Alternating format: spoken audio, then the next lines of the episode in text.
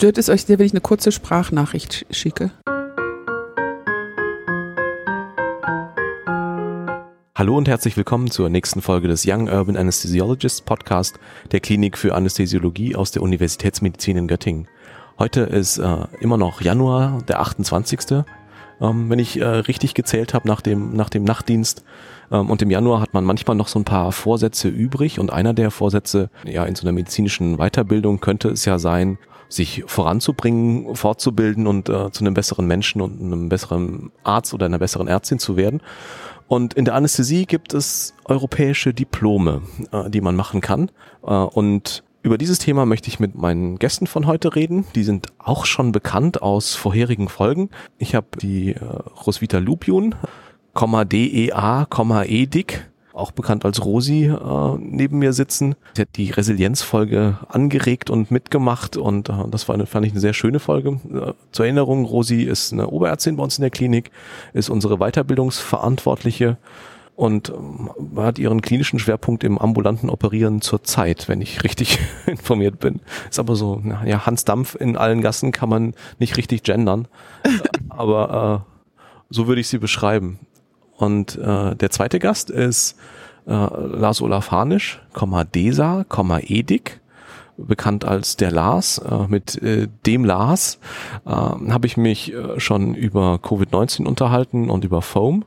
Da ist er hier im Podcast schon aufgetaucht, ist mein Kollege auf der Intensivstation ähm, und managt hier das Atemmechaniklabor. Äh, ja, und ist äh, immer Ansprechpartner für schwierige Atemphysiologie auf unserer Homepage habe ich eure Titel da abkopiert äh, und da fallen natürlich diese ganzen äh, Buchstaben und Vokale äh, hinter eurem äh, Namen auf. D-E-E-A?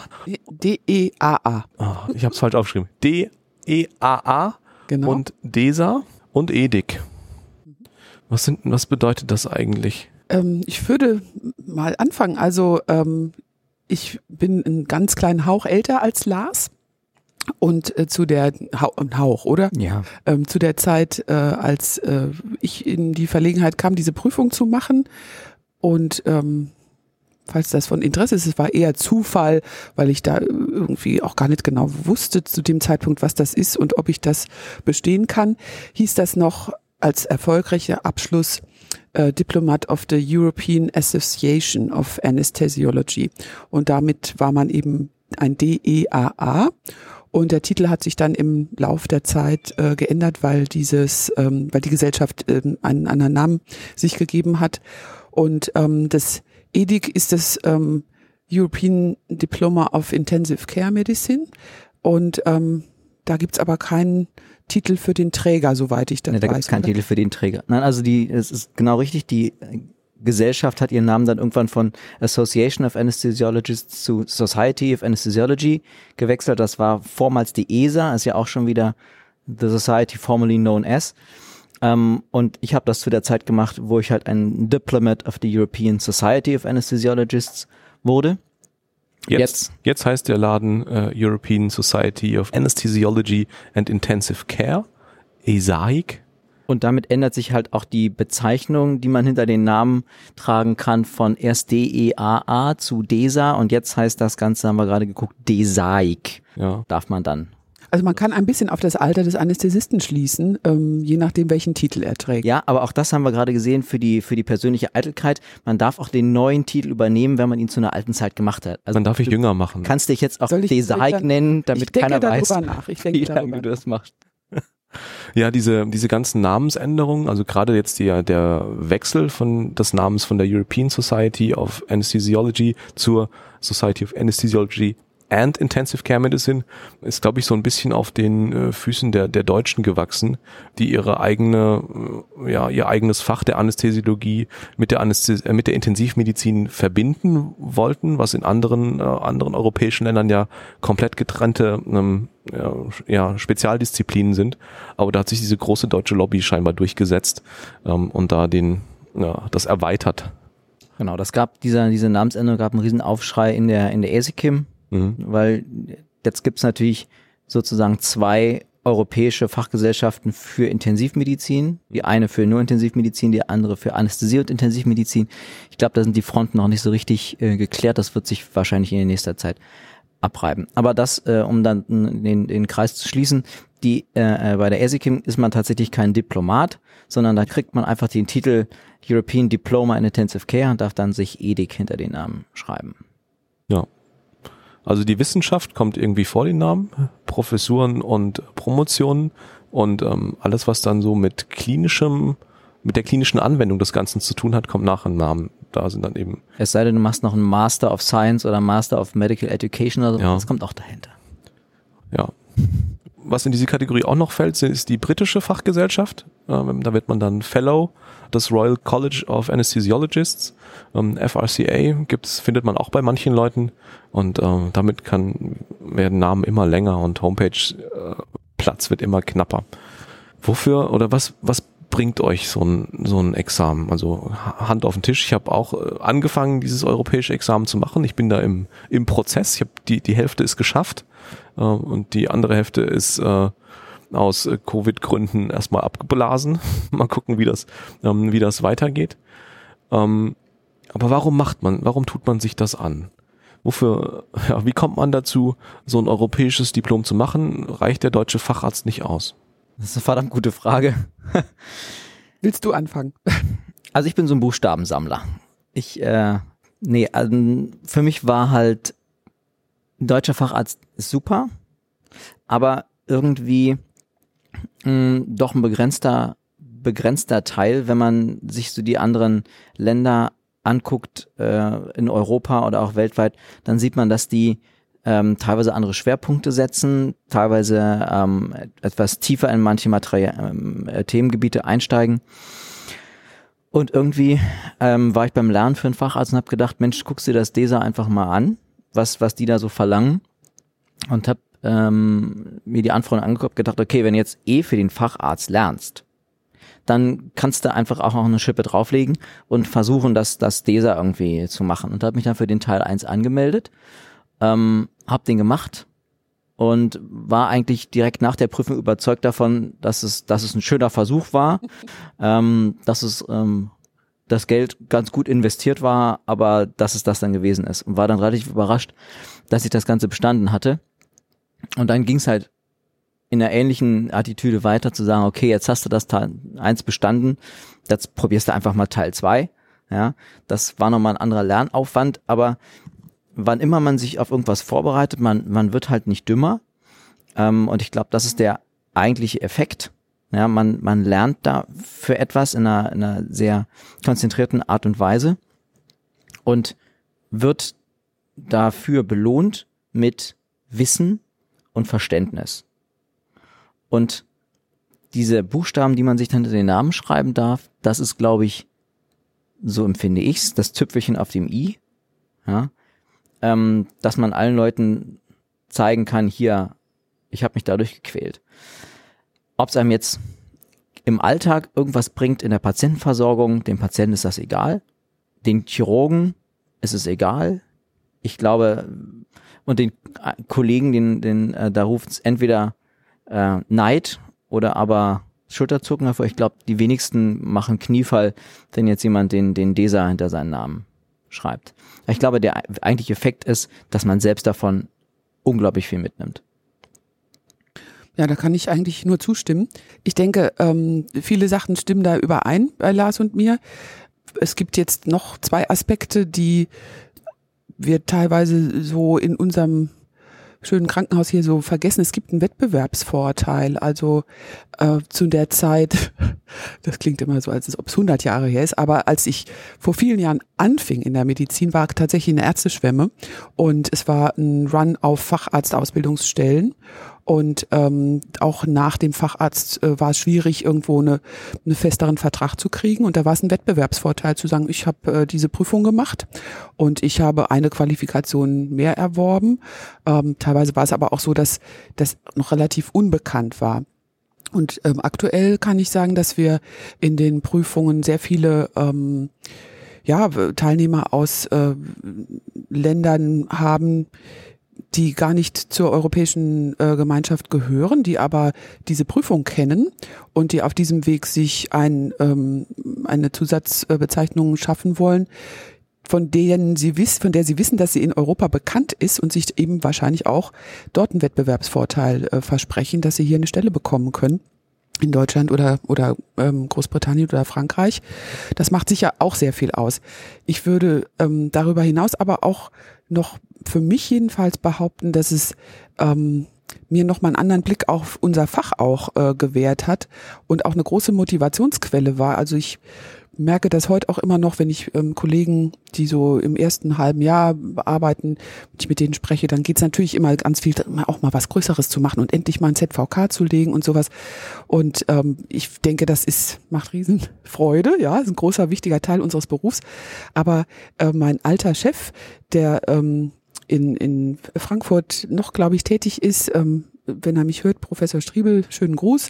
Ähm, der hat auch einen DESA gehabt. Da habe ich auch gedacht, was ist das und so. Und der kam oft zu mir in den Saal und hat mich Sachen gefragt, ähm, wo ich auch dachte, wie kommt er denn da drauf? Also nach dem Motto, ja, Frau Lupien, jetzt stellen Sie sich mal vor, Sie sind jetzt irgendwie auf dem Mount Everest und machen Narkose. Ändert sich da irgendwas für Sie an der Einstellung, die Sie äh, an Ihrem Gerät vornehmen müssen und sowas? Und zwar ist man im ersten Moment auch geschockt gewesen, weil ich dachte, muss ich das wissen? Ähm, aber dann hat's mich total ähm, äh, geflasht, da diese Herausforderung zu haben, das mal zu überlegen und das mal zu Ende zu denken und auch mal zu sehen, was für eine tolle Vielfalt dieses Fach bietet und ähm, dass es ich meine, man kann es vielleicht als unnützes Wissen sehen, muss man auf dem 8000er Narkose machen. Für mich ist es überhaupt nicht unnütz, sondern ich kann mir daran auch Sachen ableiten und ich finde es hochspannend, über diese Dinge nachzudenken. Und ähm, ich finde eben auch, unser Fach ist ja auch viel Routine und viel Einbraunülen-Narkosen, was manche als eventuell Langweile empfinden könnten. Aber ich finde, die Langweile entsteht da gar nicht, weil ich immer wieder denke und weiß, wie viel dahinter steht und ähm, um was es da geht, warum jetzt mein Propofol wirkt und warum es vor allem wieder aufhört zu wirken. Ich finde es hochspannend und ich glaube, das ist was, was mir dieses DESA eröffnet hat und wo ich vielleicht nicht so ganz reingeguckt hätte, wenn ich da nicht, ähm, nicht hingegangen wäre. 100% d'accord. Das ist auch ganz genau eigentlich meine Geschichte. Ich wollte eigentlich nicht Anästhesist werden, sondern Hausarzt. Ja. Und ähm, wollte aber vorher Notfallmedizin, so ein paar Skills lernen und habe dann bei meinem alten Arbeitgeber den Stefan Knigge getroffen. Also das ist mein Rollenmodell da Ja. äh, der gewesen, der genauso war, der auch äh, über ganz viele Dinge nachgedacht hat. Ähm, das hat mich wahnsinnig beeindruckt. Ich dachte immer, Anästhesie wird sowieso langweilig nach zwei Jahren, weil man sowieso nur irgendwie so normale Narkosen macht und ist immer das Gleiche. Aber genau dieses Eintauchen in die Tiefe und sich überlegen, welchen Re Rezeptor man jetzt gerade umgeworfen hat äh, und äh, was das bedeutet für die anderen Rezeptoren. Und das fand ich unfassbar spannend, so dass ich einfach hängen geblieben bin und jetzt da äh, das ja mit verfolge. Ich und sind wir doch mal ehrlich, wenn man nicht so ein bisschen Druck hat, sowas sich auch mal wirklich anzueignen und zu lernen, ja, so zu Hause auf dem Sofa äh, in der Freizeit äh, ein Lehrbuch wieder lesen oder so macht man eigentlich nicht. Also ich glaube, das ist wirklich das, was ich so, so gut daran finde, diese Herausforderung, Mhm. sich da mal auch bis in die Grundfeste mit, raus, mit auseinanderzusetzen. Man braucht eine Deadline, man braucht einen Druck, das Ja. sehe ich ganz genauso. Also ich habe tolle Anästhesistinnen äh, kennengelernt, die das nicht gemacht haben. Ja, also die, die das, diese, die keine zusätzlichen Buchstaben hinter dem Namen haben, aber äh, unter den äh, Kolleginnen und Kollegen, zu denen ich aufblicke, ist die Dichte, äh, die eben DESA die, äh, oder andere Buchstaben hinter dem Namen haben, doch überraschend hoch. Also wenn, wenn ich denke, boah, das ist aber jetzt ein, ein cooler Typ, ähm, häufig hat er dann äh, noch ein bisschen extra was gemacht. Und das fand ich ja eine interessante Überlegung. Und da, so wollte ich auch werden und deswegen bin ich in diese Schiene da gerutscht. Ähm, ja, und jetzt sind wir hier und machen so ein bisschen Werbung für diese Systeme, glaube ich. Und, und ich glaube, was abgesehen vom, vom interessanten Fachlichen, ist es auch so ein bisschen sich in die Arena begeben. Ja, also Mhm. ich meine, wir haben ähm, die Facharztprüfung äh, ja hinter uns in Deutschland und es war ein sehr nettes kollegiales Gespräch, wo es auch Mhm. um Fachliches ging. Aber zu den Kitzel mal wirklich herausgefordert Mhm. zu werden, bietet es nicht immer. Ähm, die, äh, ich hoffe, du schneidest das raus. Die, Das weiß ich noch nicht. die ähm, DESA-Prüfung allerdings, wie Lars das auch gesagt hat, am Anfang denkst du, ach du lieber Güte, das äh, geht gar nicht. Aber sich in diese Arena zu begeben und Mhm. sagen, ja kommt, gib mir noch eine fiese Frage, das finde ich ist auch was, was, ähm, was mir nochmal ähm, den, den Spaß an dem Job ähm, deutlich gesteigert hat. Ich finde auch, wenn man in diese Prüfungszentren reingeht und weiß, das sind jetzt lauter Leute, die in ihren Abteilungen, äh, ich sag mal, die, die oberen zehn Prozent sind, also mindestens zehn. Also die, das ist eine Selektion äh, am oberen Ende, die sich das irgendwie an, antut, oder hoffe ich. Ist natürlich, äh, Eigenlob stinkt vielleicht, ja. Nee, stimmt schon. Aber äh, man merkt, dass das ein besonderer Typ Mensch ist, der bereit ist, das irgendwie auf sich zu nehmen. Äh, und wie die, die sitzen dann eben alle da noch mit ihren dicken Büchern und äh, haben, haben das alle gelesen und haben irgendwie, ja, man hat das Gefühl, dass die was drauf haben. Bei mir kam, also mein Gefühl kam noch dazu, wenn man zu dieser Prüfung hingeht und sich jetzt quasi als obere zehn Prozent vorbereitet hat mhm. auf diese Prüfung und dann wird man geprüft mhm. von den Prüfern, wo man ganz genau weiß, die gehören halt nochmal zu den oberen zehn Prozent, dieser oberen zehn Prozent. Mhm das ist und das ist tatsächlich so eine Arena, das ist so ein, wo man, wo man, also ich zumindest habe mich da ganz, ganz klein mit Hut gefühlt. Mhm, das erdet einen total, ja. Genau, diese so eine so eine ja, so eine natürliche Hierarchie einfach. Ja, und man kommt da ja typischerweise zu diesem mündlichen Examen Facharzt, frischer Facharzt, man hat das Gefühl, man hat irgendwie die, das deutsche System durchgespielt ähm, und dann merkt man, was eigentlich noch so alles geht, was man eigentlich nicht weiß, ja. ähm, wie viel dieses Fach noch zu bieten hat. Ähm, das soll jetzt gar nicht negativ klingen, sondern nee, eher Gegenteil. motivieren. Ja. ja, im Gegenteil, ja. Und die, der Unterschied zur, zur äh, deutschen Facharztprüfung, ich will das, die deutsche Facharztprüfung gar nicht kleinreden, ich glaube, die ist qualitativ sehr gut. Ähm, als ich, Oder äh, der deutsche Facharzt. Der deutsche ist, also genau. wer diese deutsche Facharztprüfung hat, ähm, der ist, glaube ich, ganz gut. Genau, das ist, also die wird auch international wirklich hoch geschätzt, habe ich am eigenen Leib erlebt. Der, ich glaube, der größte Unterschied zu den europäischen Facharztprüfungen ist, dass die, die europäischen Prüfungen sehr standardisiert ablaufen. Mhm. Ja, die, die deutsche Facharztprüfung ist so ein kollegiales Fachgespräch, mhm. wo man sich auch, auch durchaus in Tiefe, also ich könnte jetzt nicht sagen, dass meine Facharztprüfung oberflächlich war, aber durchaus in Tiefe äh, individuell über irgendwelche Themen unterhält. Man weiß aber ganz genau, dass der Nächste ein anderes Thema kriegt mhm. und über was anderes geprüft wird. Und da kann man Glück haben oder Pech haben. Und bei der europäischen Prüfung sind, werden alle, die an diesem Tag geprüft werden oder in dieser Session geprüft werden, haben die gleichen Fragen in der gleichen Art und Weise.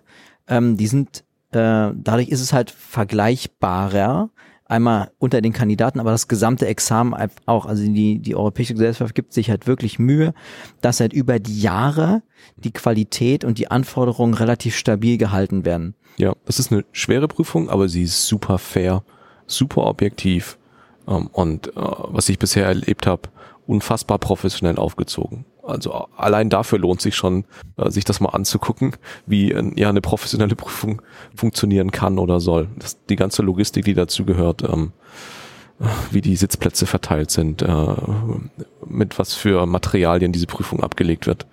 Das ist einfach ja super professionell. Jetzt sind wir schon eigentlich mitten im Thema. Ähm, ich will in der Folge hauptsächlich über dieses europäische Anästhesiediplom sprechen. Ihr seid beide auch Prüfer ähm, für, für dieses Examen.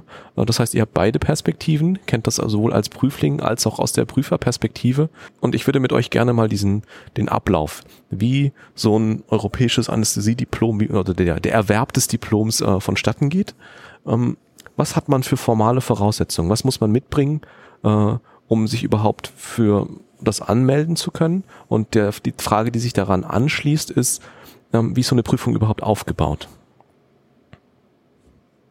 Ja, also die äh, formale Voraussetzung, ähm, sich anmelden zu können, ist äh, ja den der, der Hochschulabschluss, der äh, auch irgendwie als Urkunde vorgelegt werden muss und die die Facharztreife. Also ähm, der, der Begriff äh, schließt ja ein, dass man in der Nähe der Facharztprüfung, die in dem jeweiligen Land äh, zu der gegebenen Zeit stattfinden soll, sich befindet und der Arbeitgeber einem bestätigt, äh, der oder die äh, Teilnehmer ist ähm, facharztreif. Ähm, man kann das durchaus auch nach vorne noch ein bisschen schieben. Also diesen, die Prüfung besteht ja aus zwei Teilen, einem schriftlichen und einem mündlichen Teil.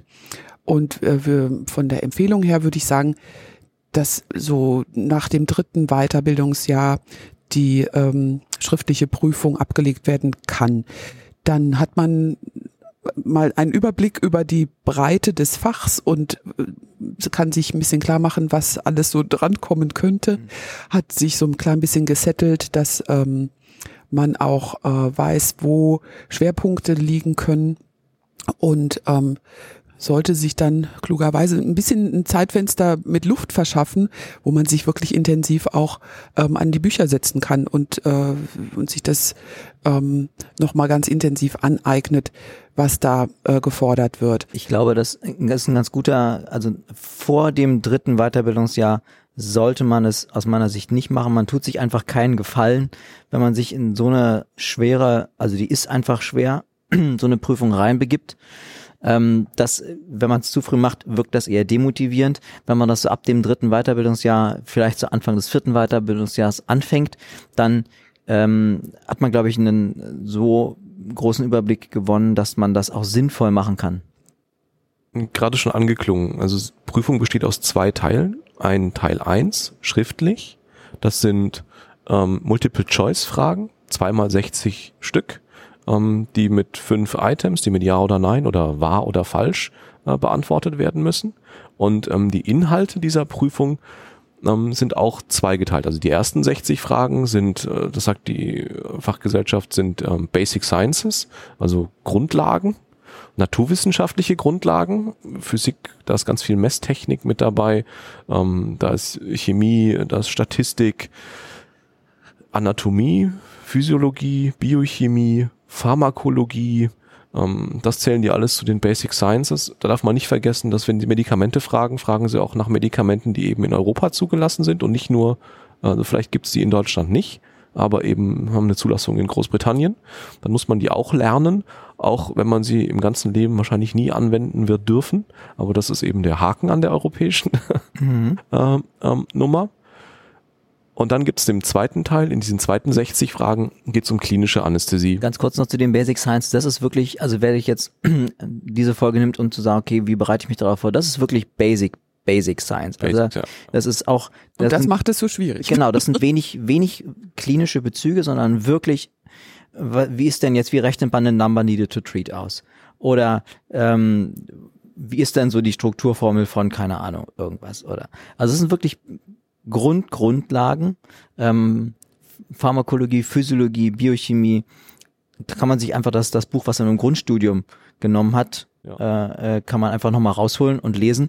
Das ist genau das. Also Grundstudium. Und das ist das, was es für die deutschen Teilnehmer, glaube ich, schwierig macht. Richtig. Ähm, dieser Teil.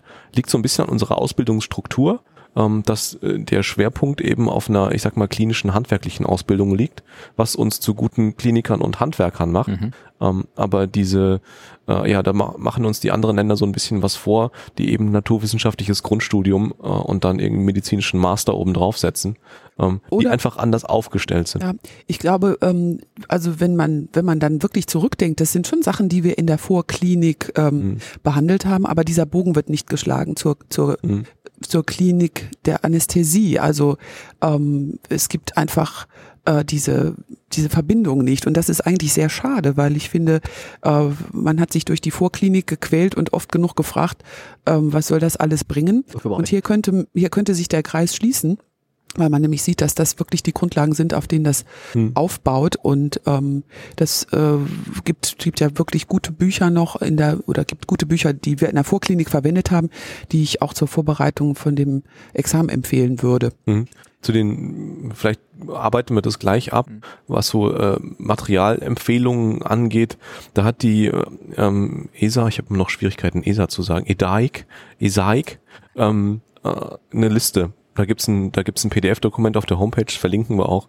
Die haben ja eine Recommended Reading List mit äh, validierten guten Quellen. Ähm, das sind nicht die Quellen, aus denen sie ihre Fragen ziehen, auf gar keinen Fall, ähm, sondern das sind, sind eben Standardwerke, aus der, die das gesamte Bild oder das ganze gesamte Fach abbilden. Das ist richtig viel. Kann man gar nicht alles, es ist un, völlig unrealistisch, mhm. aber ich glaube, die Essenz ist, dass man ein Buch zur Messtechnik braucht und nicht eben das Messtechnik-Kapitel aus äh, dem äh, generischen Anästhesie-Lehrbuch, sondern man braucht für jedes dieser Fächer ein eigenes, wenn auch kurzes, aber ein eigenes Lehrbuch Und meine Erfahrung ist, dass die englischsprachigen einfach besser sind. Mhm. Da gibt's auf dem deutschen Markt total wenig.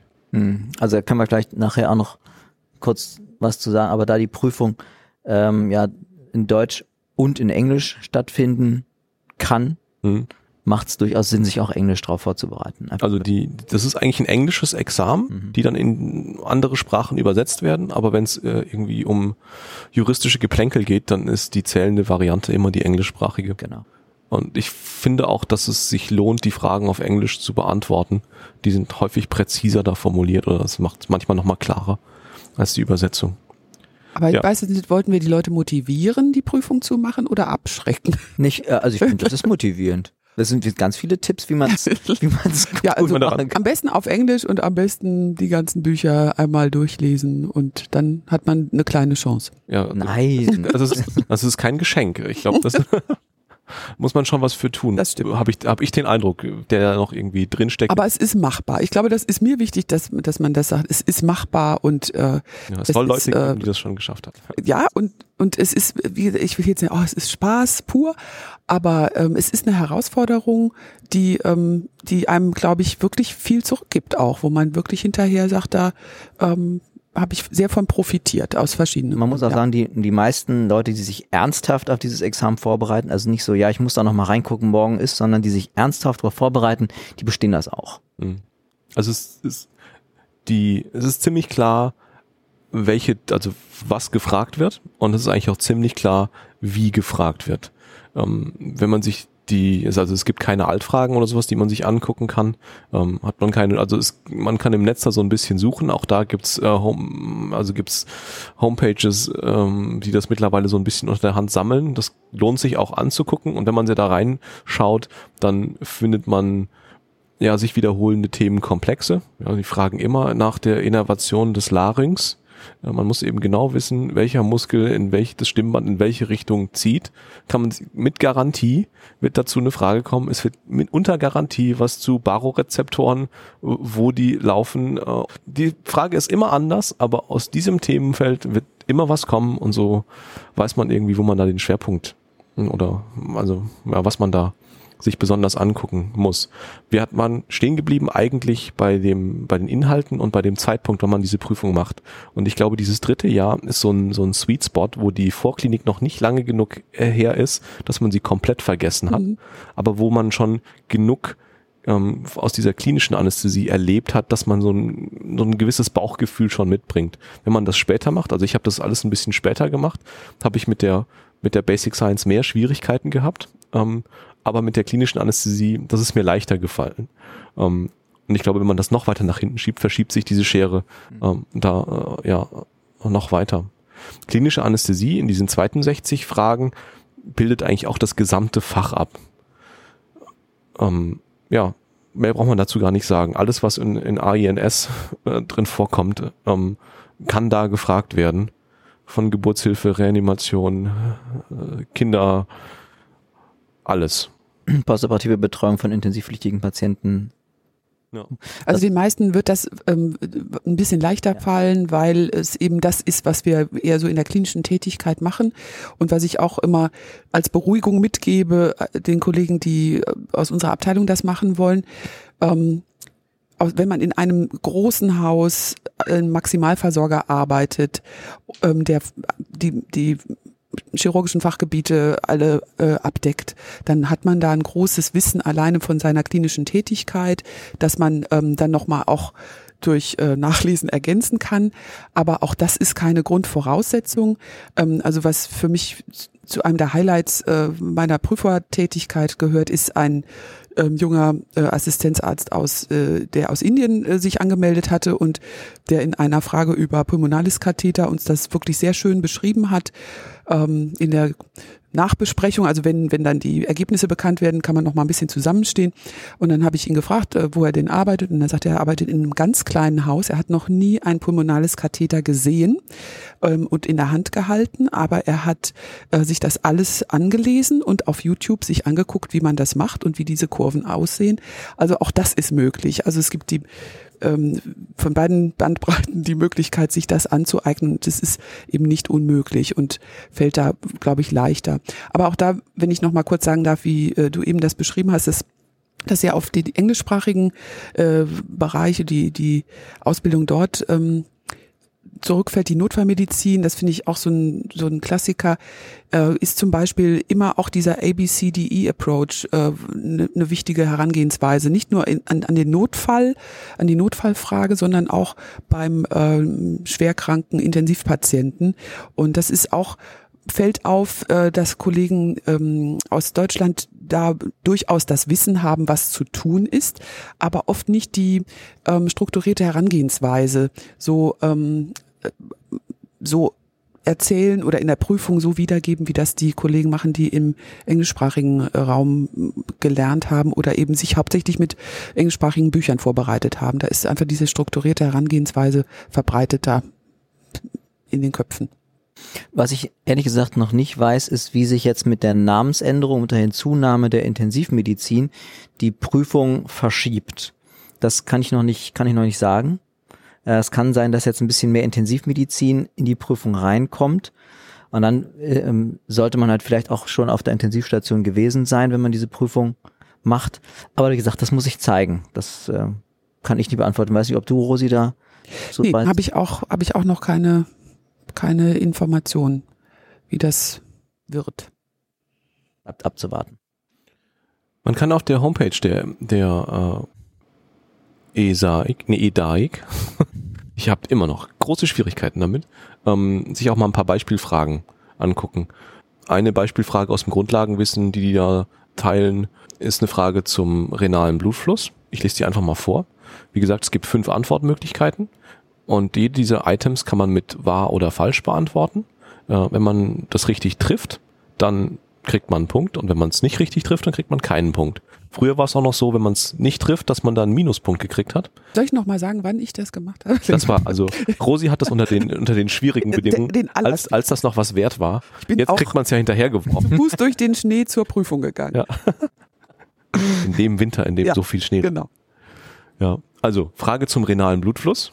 Ähm, Antwort 1. Der efferente glomeruläre Arteriolendruck beeinflusst den systemischen arteriellen Druck. Tja, das muss erstmal, den, den Satz sind so viele äh, Fremdworte da drin. Muss man erstmal sacken lassen. Renale Vasokonstriktion, das ist jetzt die Antwort B, wird durch eine herabgesetzte Barorezeptorentladung stimuliert. C. Eine arterielle Hypo Hypoxämie verursacht eine Zunahme des renalen Blutflusses. Eine renale Vasodilatation ist eine dopaminerge Reaktion. Das war die D.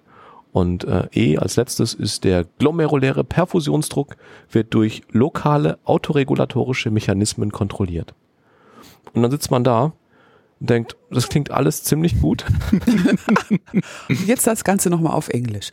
Das Ganze dann auf Englisch. Ähm, ja, das ist dieser Typus Fragen. Mhm. Das geht tief in die Physiologie. Das ist nicht so, dass man da mit einem gesunden Halbwissen durchkommt, sondern das muss man echt, da muss man echt Bescheid wissen und man muss echt irgendwie verstanden haben, wie das Glomer äh, Glomerulum äh, funktioniert und wo da oben und unten ist. Dann geht's und dann sind die auch gar nicht so schwer. Genau. Ähm, aber diese Hürde muss man einfach mal nehmen. Also über diesen, da muss man drüber springen und man darf sich nicht von diesen fiesen Fragen, die beim ersten Durchlesen völlig unmöglich erscheinen, ähm, ja. Und Papier und Stift machten Sinn, sich einfach nochmal Sachen auch mal zu skizzieren, ja. äh, wo ist vorne, wo ist hinten ähm, beim Blutfluss. Und ähm, das finde ich, ja. Ja, das ist so ein Fragetypus, den wir aus unseren oder den ich aus dem Studium eigentlich nicht gewohnt bin. Hm. Um, ja. Ich weiß nicht, das IMPP äh, hat, hat anderen Typus durch diese Verknüpfung mit äh, wenn, ja, aber und. Die Verknüpfungsfragen gibt's glaube ich nicht mehr, aber das also. ist ja, das sind ja nicht eine Antwort ist richtig, sondern mehrere sind, sind richtig. Diesen Typus kennen wir, glaube ich, vom, vom IMPP tatsächlich nicht so. Mhm. Also IMPP macht meistens, zumindest soweit ich mich erinnere, Single Best Answer. Ja. Genau, also ist schwierig, aber eigentlich macht, wenn man sich ordentlicher darauf vorbereitet hat. Wovon man, von, wovon ich mich verabschiedet habe, ist, dass man eine Prüfung macht, die man äh, vollständig, dass man, dass man den Anspruch hat, alles richtig zu machen. Bestehen ist das Ziel. und dann ist auch okay. Also die Bestehensgrenze liegt immer irgendwo bei, bei 60 Prozent und man braucht knapp über knapp über 60 Prozent. Äh, dann kommt man da, da, da durch. Das ist jedes Jahr ungefähr so und es gibt jedes Jahr einen relevanten Anteil von Prüflingen, die das nicht schaffen. Mhm. Ähm, aber es ist kein Problem. Dann probiert man es einfach nochmal. Genau. Ich glaube, das reicht eigentlich schon für den, für den Teil 1 des äh, Examens. Schließt sich dann nämlich noch ein Teil 2 an. Da muss man sagen, man darf Teil 2 nur machen, wenn man Teil 1 bestanden hat. Das finde ich gut, dass das erwähnt wird, ja. Ja. Und um, um sich für den Teil 2 anmelden zu können, muss man Facharzt sein oder Facharztreif. Das muss einem auch der Klinikleiter dann irgendwie bestätigen, dass man da im letzten Ausbildungsabschnitt äh, angekommen ist. Dann muss man sein Teil 1 Ergebnis äh, hochladen, beziehungsweise die ähm, E-SAIG weiß das dann alles schon. Ja, hat man ja die Prüfung da auch gemacht. Genau. Das ist eine mündliche Prüfung. Die habe ich selber noch nicht gemacht. Und deswegen verlasse ich mich jetzt da auf euch, dass ihr mir erklärt, was auf mich dazukommt. Ja, Ingmar, ähm, das ist dann wahrscheinlich so für den Nervenkitzel nochmal die schönere Herausforderung. Und ähm, es ist eine mündliche Prüfung, die so weit als möglich ähm, objektiv beurteilen soll, ähm, wie der Kandidat in den verschiedenen Situationen die Fragen beantwortet. Das ist in der mündlichen Prüfung schon schwer genug. Deswegen hat man sich ähm, entschieden, dass es vier Durchläufe gibt ähm, mit jeweils zwei Prüfern. Ähm, vier Durchläufe heißt, jeder Kandidat ist viermal an einem Prüfungstag 25 Minuten einer Prüfung ausgesetzt. Die wird, wird vielleicht ganz kurz noch sagen, wenn man, also das, das erste ist ja, man kommt in dieses Prüfungszentrum rein und da geht's ja eigentlich mit der Besonderheit der Prüfung schon los. Dann stehen so Schilder, ja, ihr sagt Prüfung bitte da lang und gibt's einen Raum, da steht dran irgendwie Candidates Waiting Room und dann geht man erstmal rein und in diesem Raum ist man wegkaserniert. Wenn man da drin ist, ist man erstmal drin und da darf man auch so einfach nicht wieder raus. Und dann kommt jemand und sagt, okay, also wir machen das folgendermaßen, die ersten drei Leute gehen zur Prüfung in diesen Raum, werden von da aus abgeholt in den Prüfungsraum. Nach dem Prüfungsraum gehen sie häufig in den Quarantäneraum, damit nämlich die erste Gruppe nicht der dritten Gruppe sagen kann, was an Prüfung war. Das heißt, dass man ist dann naja, mal so eine halbe Stunde in einem Quarantäneraum mit den Leuten, mit denen man zusammen geprüft wurde und dann geht man wieder in den Waiting Room. Die weinen immer alle ne, in diesen Quarantäneräumen. Ja, das, da, da sieht man die ganzen, ganzen ähm, Verhaltensweisen, die ganzen Neurosen der Leute, kann man da schön studieren. Aber das, das ist quasi das, das eine der Besonderheiten. Bei der deutschen Facharztprüfung sitzt man im in einem Wartebereich, dann wird man reingebeten und, dann hat dieses, und das ist halt bei der bei der europäischen Prüfung bei beiden halt anders, weil man versucht auszuschließen, dass die Kandidaten sich untereinander halt die Fragen, Antworten ja, aber die Fragen auch sagen. Das heißt, da gibt es so ein Rotationsprinzip dann. Genau, und dann wird man abgeholt, kommt in diesen Prüfungsraum rein, kriegt seinen Tisch zugewiesen und dann setzt man sich den beiden Prüfern, die man hat, gegenüber und was man dabei hat, ist häufig äh, oder ist immer die äh, sein Answer Sheet. Man kriegt nämlich vorher eine Frage ähm, wo man sich auf das Thema, was da gefragt wird, vorbereiten kann. Also es ist ein Bogen, da steht drauf, keine Ahnung, Fallschilderung oder erklären Sie Besonderheiten der Sauerstoffbindungskurve, kann man sich vorbereiten und ist dann, wenn man diesen beiden Prüfern gegenüber sitzt, darf man noch nichts tun, sondern man muss einfach nur da sitzen, bis alle Tische bereit sind dann gibt's den, den Prüfungskoordinator, der, wenn alle fertig sind, alle bereit sind, alle sitzen, dann gibt's eine Glocke und dann startet die Prüfungszeit und dann darf man anfangen, mit dem, was man vorbereitet hat, das vorzutragen. Das ist mein kleiner Einschub.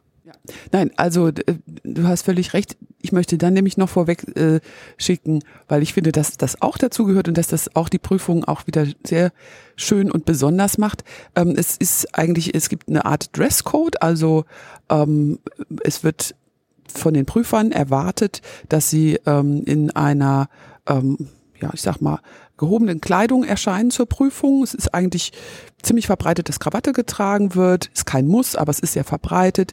Und ähm, auch die Damen versuchen sich ähm, ihre guten Sachen rauszulegen.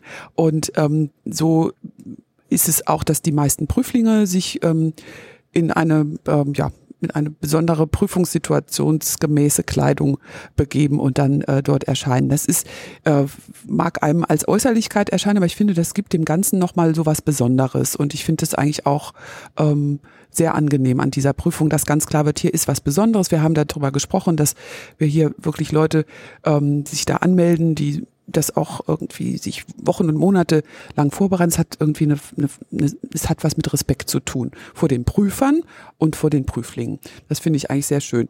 Genau. Und dann geht das Ganze los wie äh, Lars das beschrieben hat, mit einer, es ist wie so ein Icebreaker, diese erste Frage, dass man so ein bisschen die Chance hat, und da gibt's auch eine be bestimmte vorgegebene Zeit, ein bisschen eine Chance hat, sich auf was vorzubereiten. Hm, und, klassischer äh, Icebreaker, Sauerstoffbindungskurve. Genau, ja, so, und dann so schon ist man warm. Ja. Genau.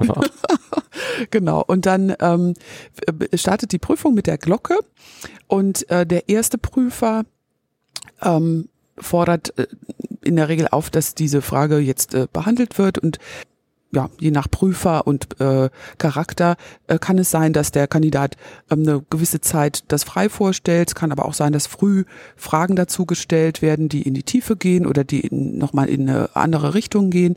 Ähm, und nach ähm, 12,5 Minuten ertönt die Glocke nochmal. Ähm, das hat bei mir zu großer Verwirrung geführt, weil ich gar nicht wusste, was ist denn jetzt wieder los. Ähm, aber dann wechselt ähm, die, die, die, der Prüfer im Prinzip. Der andere Prüfer hat ja jetzt zwölfeinhalb Minuten dabei gesessen und zugehört und sich Notizen gemacht. Und jetzt ist der erste Prüfer derjenige, der zuhört und der zweite Prüfer ist derjenige, der Fragen stellt. Das soll eben diese Objektivität unterstreichen, auch dass ähm, beide Prüfer den gleichen Anteil haben, dass der Prüfling nicht das Gefühl hat, da ist der, der, der Miese äh, von den beiden, hat mich viel mehr gefragt oder ähnliches. Und ähm, beide Prüfer haben auch einen, ähm, einen gewissen Ablauf und einen gewissen, ja, ich will jetzt sagen vorgegebene Fragen, aber es gibt für alle Prüflinge ähm, Anker an, an Fragen, die behandelt werden. Ähm, es ist aber den Prüfern überlassen, in, in welcher Art sie die formulieren und, und welche Schwerpunkte sie setzen. So kann man es, glaube ich, zusammenfassen, hoffe ich. Aus Prüfersicht, sondern man hat fünf Fragen. Diese fünf Fragen müssen behandelt werden. In welcher, in welchem Umfang jede einzelne Frage behandelt wird, ist den Prüfern überlassen. Also man kann sich mit einer, einer Frage zwölfeinhalb Minuten aufhalten, dann muss der andere vier Fragen abarbeiten. Meistens wird man versuchen, dass man das auch ungefähr gleich gewichtet. Der, also man, als Prüfling interagiert man mit einem Prüfer, der andere Prüfer sitzt daneben und macht sich Notizen. Was ich häufig mitkriege von den Prüflingen ist, die gucken dann immer, was da geschrieben wird. Das, da soll man sich überhaupt nicht drauf fokussieren. Was wir als Prüfer dokumentieren, sind einfach Stichpunkte, die der Prüfling gesagt hat, damit wir, falls es hinterher zu, einer, zu einem äh, Rechtseinspruch kommt, dass wir nachvollziehen können, was hat er gesagt und was hat er eben nicht gesagt. Das hat überhaupt nichts mit der Qualität der Antworten zu tun, dass wir jetzt nur die guten Sachen aufschreiben und nur die schlechten, sondern es ist einfach den Ablauf der Prüfung kurz zu skizzieren. Das gleiche ist, wenn der Prüfer dem Prüfling ins Wort fällt und sagt, nee, stopp, jetzt, da gehen wir mal ein bisschen in die Tiefe rein.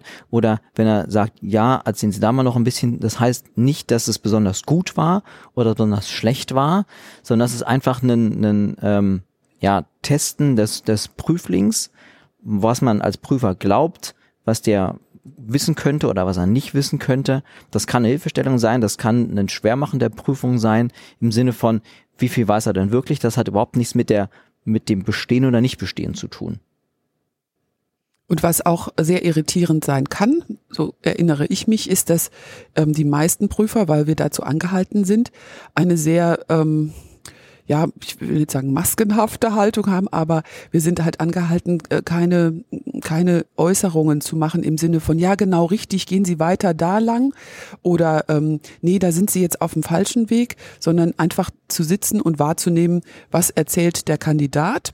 Und ähm, der Kandidat, der den Prüfer vielleicht anguckt und auf ein Nicken und auf ein Augen aufreißen und bestätigen wartet, ähm, läuft da manchmal gegen eine Mauer. Und das hat mich sehr irritiert, ähm, aber aber hinterher war mir dann natürlich klar, worum es da geht, weil eben keine, ähm, keine Unterstützung gegeben werden soll, sondern man eben aufnehmen will, was kommt vom Prüfling per se und ähm, das würde halt durchaus ja eine Hilfestellung sein, wenn man da so ein bisschen nickt und und das fällt mir sehr schwer, muss ich sagen, aber das ist eben so wie das gedacht ist. Aber ich glaube, das ist für einen Prüfling, also für mich wäre sowas total wichtig vorher zu wissen, Mhm. dass ich einfach Ja. nicht aufhöre zu reden. Ich dachte, die können mich alle nicht leiden, ja, wie die sind alle fies und gucken mich irgendwie, aber das ist Ja. so gewollt, ja. einfach nicht aufhören. Genau, nicht wie im wie im nicht richtigen Leben. aufgeben, genau. genau nicht Einfach aufgeben. schwimmen. Wir singen jetzt nicht. Aber es ist das, also mir, mir ging es auch so, ähm, dass die, dass ich auch gedacht habe, irgendwie so ein bisschen Feedback muss doch von den wenigstens kommen. Aber es ist tatsächlich, soll so nicht sein.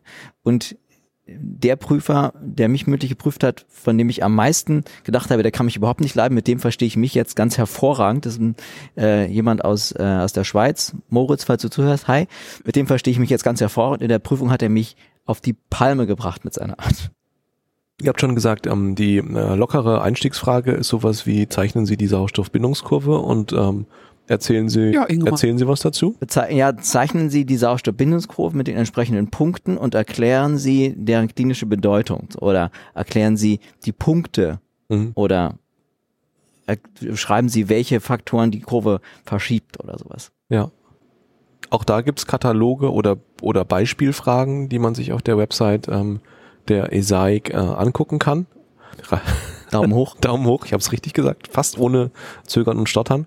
Auch da gibt's ähm, Videos von aufgezeichneten Prüfungen. Und da wird eine äh, Dame gefragt, äh, wie funktioniert eigentlich ein Pulsoximeter? Äh, erklären Sie mal die Funktionsweise von einem Pulsoximeter. Ähm, ich habe den Eindruck, dass es da nicht darum geht, äh, neues Wissen zu akquirieren. Also alles, was man für den Teil 1 gelernt hat, reicht.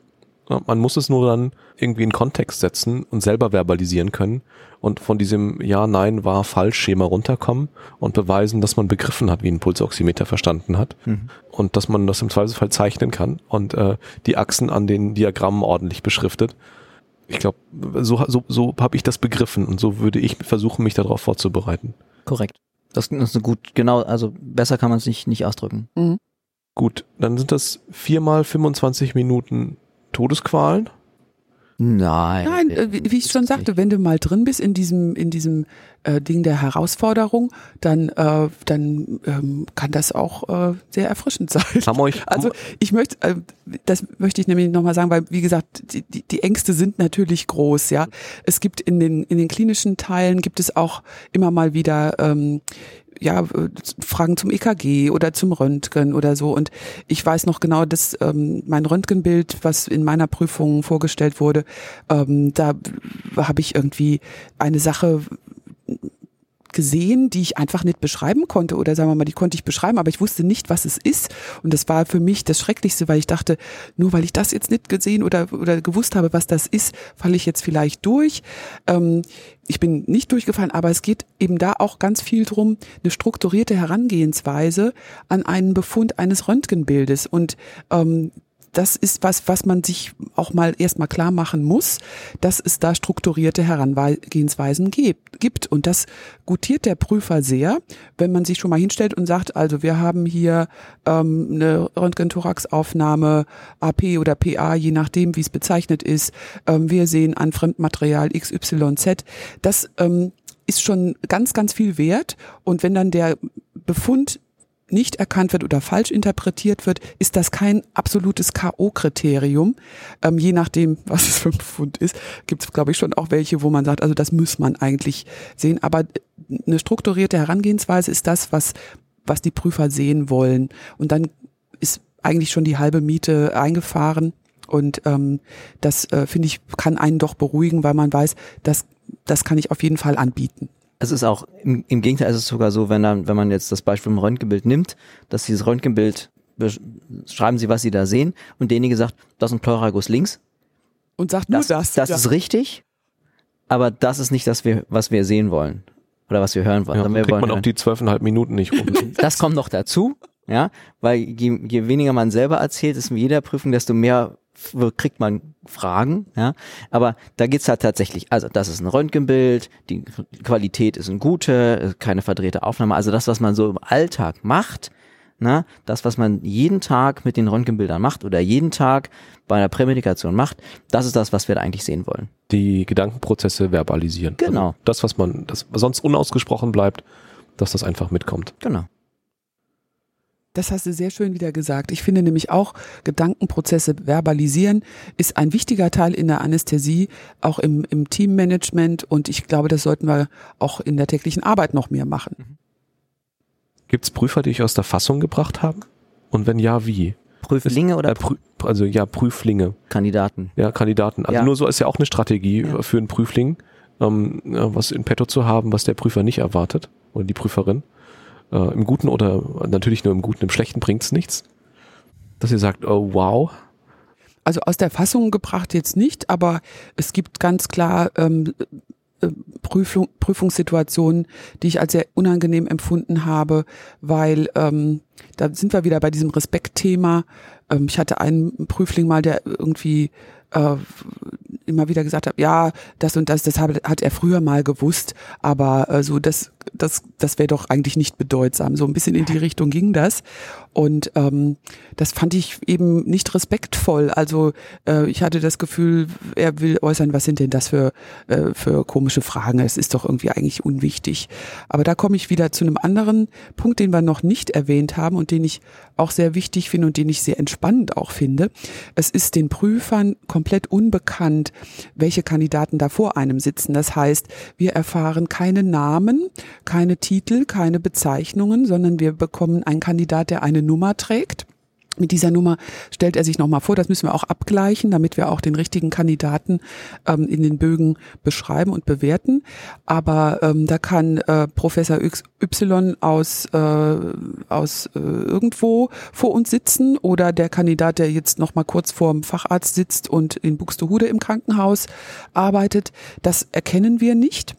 Ähm, und es ist auch definitiv so, wenn jetzt äh, ich zu Lars an den Prüfungstisch als Prüfling treten würde, äh, würde Lars aufstehen und sagen, ähm, stopp, äh, ich kenne den Prüfling und man würde auf eine schnelle Art und Weise äh, Tische tauschen, so dass ich immer von jemandem geprüft werde, der möglichst objektiv ist, weil er mich nicht kennt.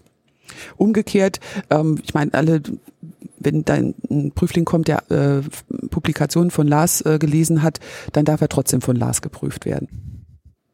Muss nicht aufstehen und schreien, den kenne ich. Nein, aber die Prüfer sind dazu angehalten und das ist, ich meine, das ist auch nur fair. Ja. Ja, ähm, was wir, das ist, finde ich auch total wichtig, dass wir überhaupt nichts über die, also gar nichts über die Kandidaten wissen. Wir wissen eine Nummer, wir wissen noch nicht mal aus welchem Land die, aber es kann ja sein, dass jemand, äh, der aus Indien gebürtig kommt, jetzt in England arbeitet, in einer großen Uniklinik oder sowas, das wissen wir alles nicht. Das ist auch total egal. Für die Prüfung ist es auch, deswegen ist es auch so, es macht überhaupt keinen Unterschied. Okay. Dieses Jahr ist es pandemiebedingt oder aufgrund der Pandemie im letzten Jahr so ein bisschen schwierig, da Examenstermine zu finden. Da sind die Modalitäten irgendwie auch auf Online-Prüfungen umgestellt äh, worden. Da, das ist alles im Fluss.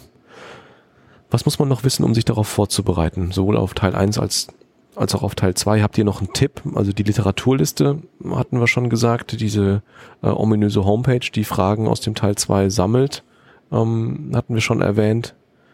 Habt ihr noch was? Also ich ähm, denke, dass das mit der Literaturliste, ich finde, sowas ist auch was, was immer so Druck macht. Du sagtest es ja schon, das kann man gar nicht durcharbeiten. Und ähm, ich glaube, es ist schwierig, das kenne ich ja auch noch aus den Examina in der, in der äh, Studienzeit. Es ist schwierig, wenn man eine, eine unglaubliche Stoffmenge hat, ist ganz klar, man muss sich auf manche Sachen irgendwie beschränken oder man muss irgendwie ähm, Sachen stärker betonen als andere. Und ich glaube, dass es äh, als Beispiel für mich ist klassisch, ich habe immer ein Problem mit Anatomiefragen gehabt, ähm, kommen aber immer. Und es kommen da aber eigentlich immer Sachen mit klinischem Bezug. Also wenn ich jetzt weiß, ähm, boah, jetzt irgendwie der Nervusverlauf des Nervus XY ist immer ein Problem für mich, dann wäre das was, was ich in der Vorbereitung noch mal so kurz vorher mir angucken würde und würde in der Vorbereitung eher drauf gehen, Sachen zu verstehen, wie ich ja gesagt habe, ist in der Prüfung wichtig, Sachen beschreiben zu können und, und herleiten zu können.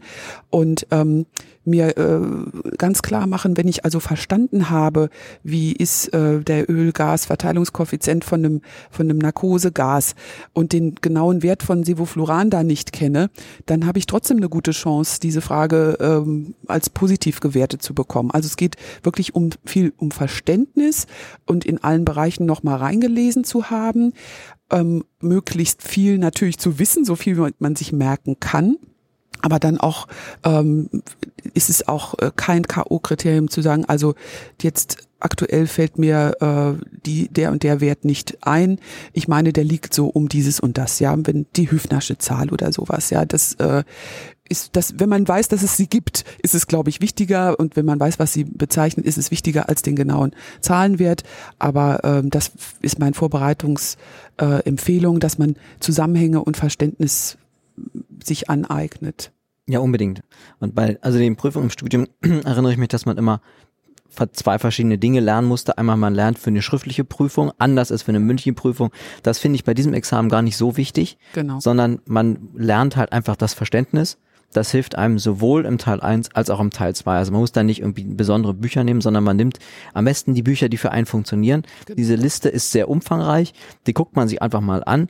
Na, dass manche Dinger schließen sich schon aus, weil die einfach äh, ein so ein Buch irgendwie 1500 Seiten hat und 600 Euro kostet. Das äh, ist aus meiner Sicht, also wer das machen möchte, das ist mit Sicherheit ein total super Buch. Ja, weiß noch nicht, ob man das schafft. Ähm, das sind so Kriterien, nach denen man dann geht und sagt, okay, das ist ein Paperback, das hat 200 Seiten, das äh, kann, kann man auf dem Sofa legen. Genau, kann man gut mal nebenbei machen. Also Bücher nehmen, die für einen funktionieren, reingucken, ob die Text, äh, also das Text-Bilder-Verhältnis passt und sowas, womit man halt lernt. Im Endeffekt ist diese diese Liste, die da auf der Homepage ist, heißt nicht alle diese Bücher, sondern aus diesen Büchern das ist eine Auswahl. Das sind bewährte Quellen einfach, ja. Genau. Ähm, was mir hilft, ist sowas wie jetzt, mit Leuten zu sprechen, die diese Prüfungen gemacht haben, die sagen, es war hart, aber gar nicht, aber fair, den Fragentypus irgendwie kennenzulernen. Dazu helfen diese Beispielfragen, dass man sich davon nicht entmutigen lässt und eben auch diese klinische Arbeit, dass man hoffentlich das Glück hat, an einem Ort zu arbeiten, wo Leute sind, die sich für die Themengebiete interessieren, die vielleicht so eine Prüfung gemacht haben und die man einfach im Saal dann fragt, hier, lass uns mal äh, bitte hier äh, auseinanderklamüstern, wie dieser Vapor funktioniert oder wie der Druckabnehmer funktioniert. Und du hast schon mal einen pulmonales Katheter gesehen, oder? das ist der Vorteil von einem großen Haus. Absolut. Ja, ähm, aber ich glaube, man kann das auch machen, wenn man an, nicht an einem ja. großen Haus arbeitet. Ähm, das ist jetzt hier ein bisschen Heimvorteil, dass ich in einem Laden arbeite, wo ich sowohl äh, Prüfer äh, aus diesen Systemen äh, fragen ja, aber ich glaube, das geht auch so. Ich glaube, man hat, man hat Zugang zu Leuten, die, die diese Prüfungen gemacht haben, auch in den kleineren Häusern irgendwie, in den, in den Führungsebenen findet man, ich glaube, häufiger mal äh, Leute mit äh, zusätzlichen Buchstaben hinter dem Namen. Ja, und daran klammer ich mich so ein bisschen und hoffe, dass das funktioniert. Ich denke schon. Okay. Wir müssen für diese Fortbildungspunkte bei der Ärztekammer, müssen wir so ein Codewort einfließen lassen. Mhm. Das würde ich für diese Folge Esaik nennen. ähm, okay. Und damit, Esaik, okay. Esaik genau. Ähm, das muss, muss man auf unserer Homepage mhm. ins.umg.eu slash podcast in so ein Formular eintragen, zusammen mit seiner äh, Fortbildungsnummer und dann reichen wir das bei der Ärztekammer ein. Dann gibt's für das Hören dieser Episode einen Punkt. Haben wir, ähm, das wäre nochmal eine ganz kurze Frage, haben wir über das äh, OLA gesprochen schon? Nee, haben wir noch nicht. Vorbereitungs... Ähm, haben wir noch nicht. Und ITA, Ola und ITA. Ola und ITA, ja. Darf ich Ola? Bitte, bitte. Also wir haben ja jetzt über Vorbereitung äh, schon ein bisschen gesprochen und ähm, und die Frage, äh, die man sich immer stellt, wo stehe ich und äh, ist das überhaupt was, habe ich da überhaupt eine Chance? Und da gibt es eine Möglichkeit vor den in Anführungszeichen ähm, ernsten Prüfungen eine äh, ja eine, eine ein Assessment äh, zu machen, was eben, da es online durchgeführt werden kann, Online Learning Assessment sich nennt, abgekürzt OLA äh, wo man eine schriftliche Prüfung simuliert oder die ist schon auch echt und dann ein Ergebnis erhält und ein bisschen sich einordnen kann, wo man steht. Man kriegt vor allem da ein Feedback, wo seine Schwächen sind. Also dass Genau. man weiß, oh ja, diese Statistik aus den Basic Sciences, da habe ich nur 8% richtig. Da kann man nochmal nacharbeiten. Das ist nämlich äh, das, wo ich sagte, dass man dann nochmal gucken kann, wo sind Schwächen und Schwerpunkte. Also ähm, da war schon damals deutlich, dass Anatomie äh, nochmal nachgearbeitet werden muss bei mir. Also das ist ein äh, relativ verhältnismäßig günstige Möglichkeit.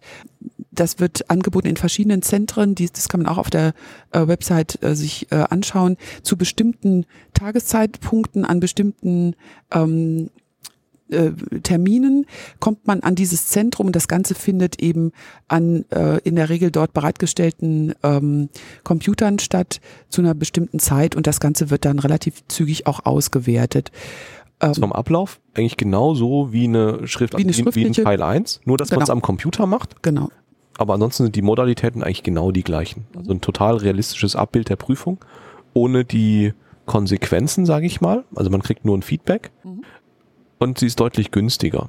Also wenn man noch nicht ganz sicher ist, ob man die Investition von, also der Teil 1 kostet glaube ich 350, 340 Euro, sowas um den, um den Dreh, wenn man nicht, noch nicht bereit ist oder noch nicht sicher ist, dass sich diese Investition lohnt oder einfach wissen will, wo man steht, dann kann man so ein OLA mal machen.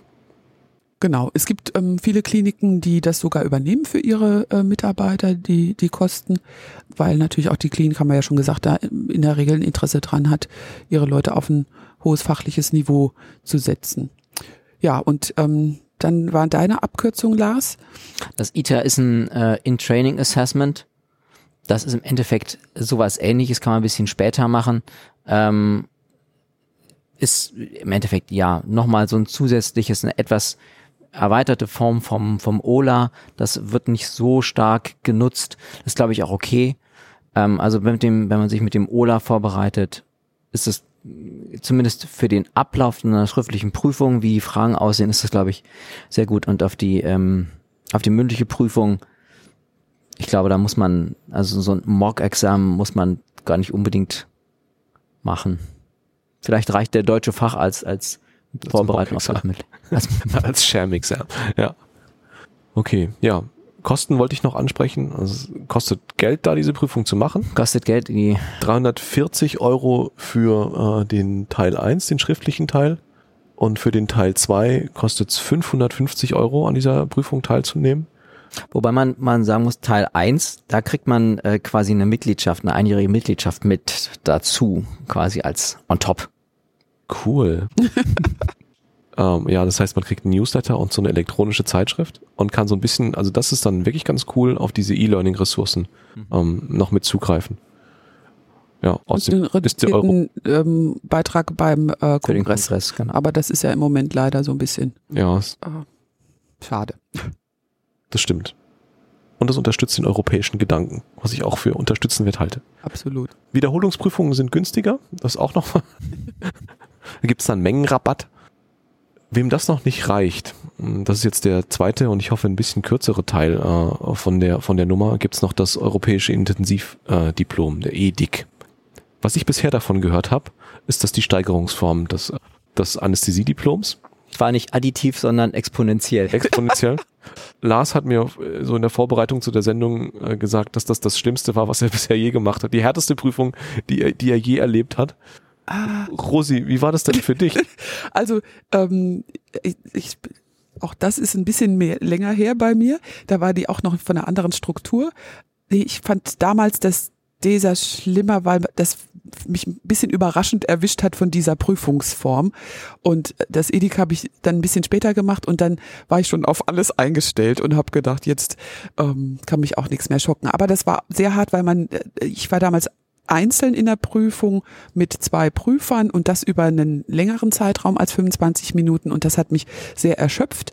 Ähm, man hatte ein bisschen mehr in meiner damaligen Prüfung klinischen Bezug was es dann wieder ein bisschen leichter gemacht hat. Aber es war halt ähnlich auch so, dass ich während der Prüfung kein Feedback bekommen habe und überhaupt nicht wusste, ob ich auf einem total falschen Dampfer bin. Aber es hat sich von der Prüfungssituation her geändert und ähm, das habe ich äh, jetzt noch nicht erlebt. Ich finde, das ist so eine ganz interessante Beobachtung, dass die, äh, dass jeder Prüfling aus diesen äh, europäischen Examen noch genau weiß, was er geprüft wurde.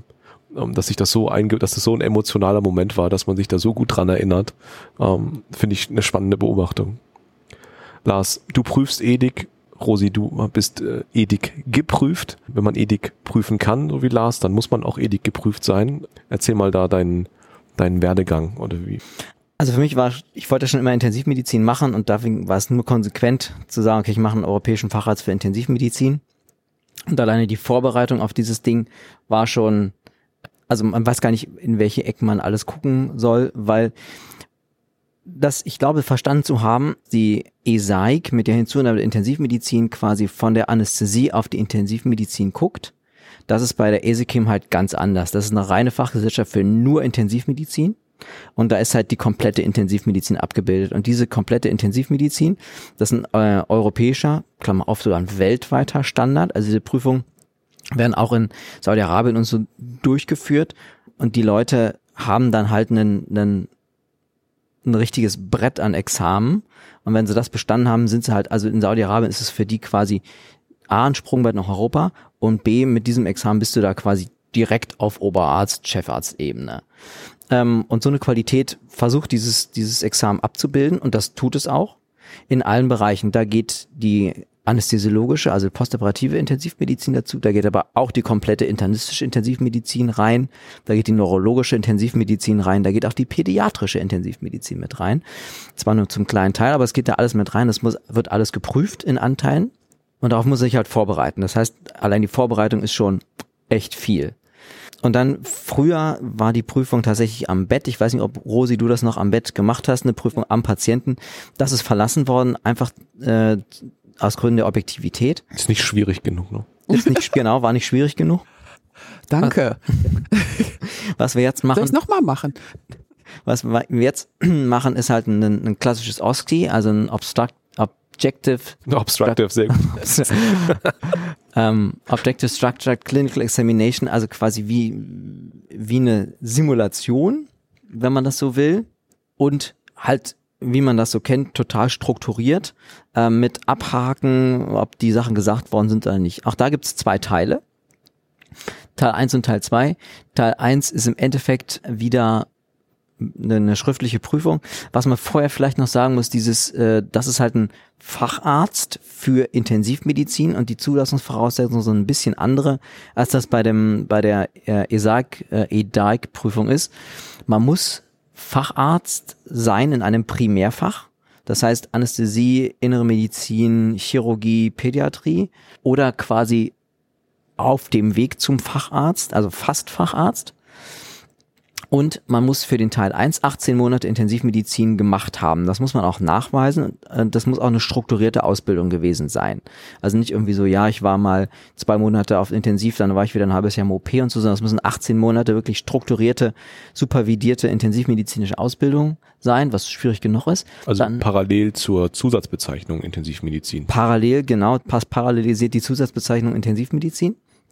Ja, das ist einfach deutlich weiter hinten in der, in der Aus- und Weiterbildung aufgehängt. Dann kann man sich für den Teil 1 anmelden. Und das ist halt auch eine, wie gesagt, eine schriftliche Prüfung. Die findet allerdings nicht dann und wann übers Jahr statt, sondern gibt es zwei Termine, einen im Frühjahr, einen im Herbst. Und da wird diese Prüfung zentral geschrieben. Zentral heißt zwar an äh, dezentralen Orten, aber überall zeitgleich auf der Welt. Also wenn Dienstag früh um neun Uhr in Bonn die deutsche Prüfung stattfindet, findet die zeitgleich in den entsprechenden Zeitzonen in Saudi-Arabien oder in Frankreich oder so statt. Also zeitgleich, zweimal im Jahr. Deshalb auch die Plätze sind begrenzt. Ähm, und das auch wieder der, der äh, Objektivität geschuldet, dass da keiner irgendwie die Fragen verteilt. Genau, das ist das. Und dann gibt's halt den Teil zwei, der ein mündlicher oder ein mündlich praktischer Teil ist, der ähm, über den Ablauf kann ich gleich kurz noch was erzählen, aber der auch sehr, sehr, sehr strukturiert abläuft. Für Teil 2 kann man sich wieder nur anmelden, wenn man Teil 1 bestanden hat. Und äh, die Fragen sind halt sehr, sehr, sehr klinisch. Da gibt's halt auch äh, teilweise Basic Science Fragen, aber die sind vor allem sehr klinisch angelegt und die gehen, was die Klinik angeht, sehr ins Detail. Also Pharmakologie, Toxikologie ganz viel, innere Erkrankungen, ähm, also wie behandelt man eine toxische Krise und das sind so die einfachen Fragen. Ja. Ja. Ähm, genau. Die Icebreaker. Das sind Die genau, Icebreak. Die Sauerstoffbindungskurve des Esikim ist Das die thyreotoxische Krise. so in dem, so in der, in der Kragenweite. Also das soll auch alles nicht abschrecken. Will nur sagen, also wer sich darauf vorbereitet, da muss man sich echt Zeit nehmen ähm, und muss sich in die in die äh, Tiefe der Intensivmedizin einlesen. Das ist, also ich sage jetzt mal unter uns, wir sind ja unter uns, das ist was für Nerds. Aber wie das halt mit mit Nerdigkeit so ist, macht es dem Einzelnen dann irgendwie äh, Spaß und es ist cool. Genau. Also das ist äh, sozusagen Teil eins. Teil zwei ist, ähm, läuft sehr, sehr strukturiert, wie gesagt, auch wieder mit dem, ähm, man ist in, in Isolationsräumen ähm, und begegnet sich nicht, man macht diese Prüfung. Äh, klingt ein bisschen nach Folter. ja, es ist, man hat auch tatsächlich, also Selbstgewählte Folter. bei der, beim ESAIC hat man ja, ähm, EDAIC, hat man ja, ein, ähm, alle Prüflinge kommen zur gleichen Zeit. Das ist bei der, äh, bei der Ethikprüfung anders. Die Leute kommen gestaffelt. Ja, man hat dann seinen Termin um 9.25 Uhr. Da hat man da aufzuschlagen und muss da einchecken. Und dann hat man seinen Ablaufplan, wie man durch dieses Gebäude oder diese, diese Prüfungsarena da durchgeht. Es gehen auch nicht alle den gleichen Weg, sondern es wird verschachtelt. Also es ist sehr, sehr, sehr kompliziert aufgebaut. Ähm, alles dem geschuldet, dass keiner mit dem anderen irgendwie über die Fragen interagiert. Ja, also da hat sich die äh, Europäische Gesellschaft wirklich einen Kopf gemacht, wie man das hinkriegt. Und das ist äh, dicht an der Perfektion dran, sage ich mal, diese Organisation. Wir haben Clinical Case Scenarios heißen die. Und es gibt sogenannte, sogenannte Computer-Based Assessments. Das ist vielleicht noch ein wichtiger Einwurf. Die, diese Prüfung, die Ethikprüfung ist komplett auf Englisch. Die ist komplett auf Da gibt es Englisch. keine Ausreden, da gibt es keine No. Übersetzung. No way. Englisch ist der einzige Weg. The one and only way. Auch also für für äh, alle Leute aus aus äh, arabischen Ländern, also alles auf Englisch für die ist ganz gut. Für die für die äh, Europäer ist es manchmal so ein bisschen, also gerade die Deutschen haben so ein bisschen, mhm. aber es ist es gibt keinen Weg an dem Englischen dran vorbei. Genau. Diese Clinical Case Scenarios, da wird halt ein Fall besprochen. Ähm, das ist ein echter Fall, der der der Esikim gemeldet wurde. Also den, den gab es halt wirklich nicht irgendwas Abgefahrenes, was sich uns dann ausgedacht hat, sondern das ist ein wirklicher Fall, wie er einem im Leben begegnen kann. Und man kriegt ähm, so eine initiale Viva, wo halt der Fall initial beschrieben ist. Das ist meistens eine Anamnese, relevante klinische Untersuchungen, Laborwerte, sowas. Und dann gibt's die Aufgabe. Und die Aufgabe an den, an den Kandidaten lautet, sich in den Fall so rein zu versetzen, wie man das am Bett auch machen würde. Also man ist zwar nicht am Bett, aber wie bin ich als zuständiger Arzt im Nachtdienst, wie gehe ich mit dem Fall um? Was, was denke ich mir an Diagnostik? Was denke ich mir an Abläufen? Was mache ich für, für ähm, Maßnahmen? Was mache ich als nächstes? Was sind die möglichen Probleme, in die ich reinlaufe? Und die Einstiegsfrage lautet immer, was sind mögliche Differentialdiagnosen oder welche Untersuchungen würden Sie sich noch wünschen? So geht man an diesem Fall entlang. Ähm, man hat auch hier zwei Prüfer, allerdings wechseln die nicht. Einer prüft und der andere scored. Der hat ein Tablet und da sind die, da sind die ähm, äh, Hot Topics sozusagen, die Points, die man, die Bullet Points, die man sagen muss, sind da drauf. Die klickt man als Prüfer ab. Und es gibt in diesem Prüfungsablauf immer so, so, ähm, ich hätte jetzt was gesagt, Stoppcodons, wo man an eine Stelle kommt, wo man sagt, man, man braucht irgendwie was Zusätzliches. Man kommt mit dieser Vignette nicht weiter. Das kann dann sein, man möchte eine, eine Untersuchung machen oder man möchte den Patienten in den OP bringen oder man möchte ein Konsiliar haben oder irgendwie sowas. Und wenn man diesen Punkt nicht nennt, endet der Fall quasi. Der wird in der Prüfung dann zwar weitergeführt, dass man sagt, okay, jetzt gab's mal ein CT, ne, aber wenn man nicht sagt, ich möchte jetzt ein CT haben, kriegt man die Folgevignette erstmal nicht und verliert dadurch einen Großteil der Punkte. Ja, also man muss wirklich wie in der Klinik denken. Wenn man nicht an das CT denkt, kriegt man den Befund vom CT nicht. Punkt.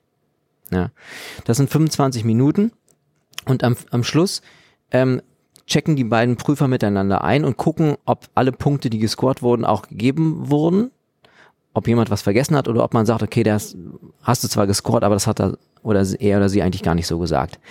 Bei dieser Prüfung ist es noch extremer als bei der ähm, EDAIC-Prüfung. Die Prüfer sind angehalten dazu, keine Emotionen zu zeigen. Also wirklich stiff face, nichts, nichts sagen, nichts lächeln, nicht mit den Augen zwinkern, gar nichts. Das wird auch kontrolliert. Da sitzen Prüfer, die die Prüfer prüfen. Also, hm. und ähm, es gibt eine Möglichkeit für den Prüfer nachzufragen. Er hat pro Prüfung eine Nachfragemöglichkeit.